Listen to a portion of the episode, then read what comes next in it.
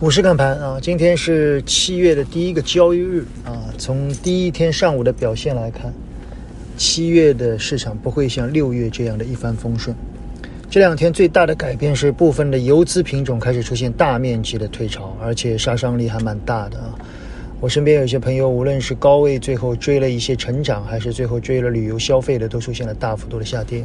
前两天我们曾经提到啊，旅游、餐饮这些行业它是有天花板的。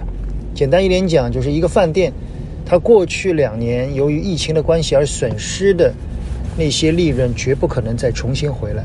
而现在，即使恢复了堂食，它最多也就是恢复到二零年、一九年的状态。所以，我们在昨天提出，当如果一些旅游类的个股、餐饮类的个股，当它的股价回到了二零年年初的时候，你是不是怀疑啊？怀疑这两年的疫情难道真的不存在吗？怀疑股价是不是涨得太快了？当然，这些事也常有发生，但这在历史上我们通常称之为泡沫。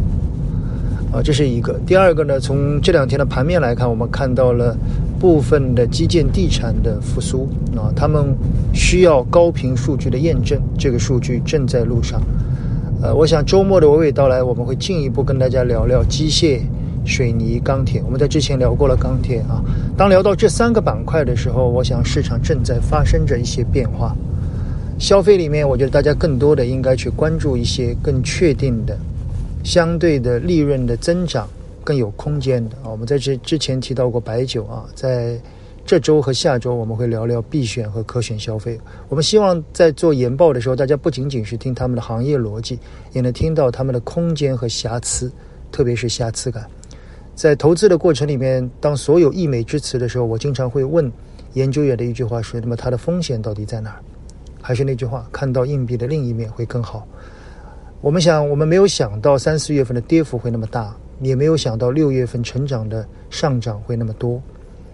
七月份、八月份还会有什么让我们想不到的？但这就是投资啊！本周我们写了篇周报，希望你能成为少数派的投资者，好吧？更多的内容我们在周末的娓娓道来跟大家交流。我想，七月份中报将拉开帷幕，我们认为市场正在发生一些改变。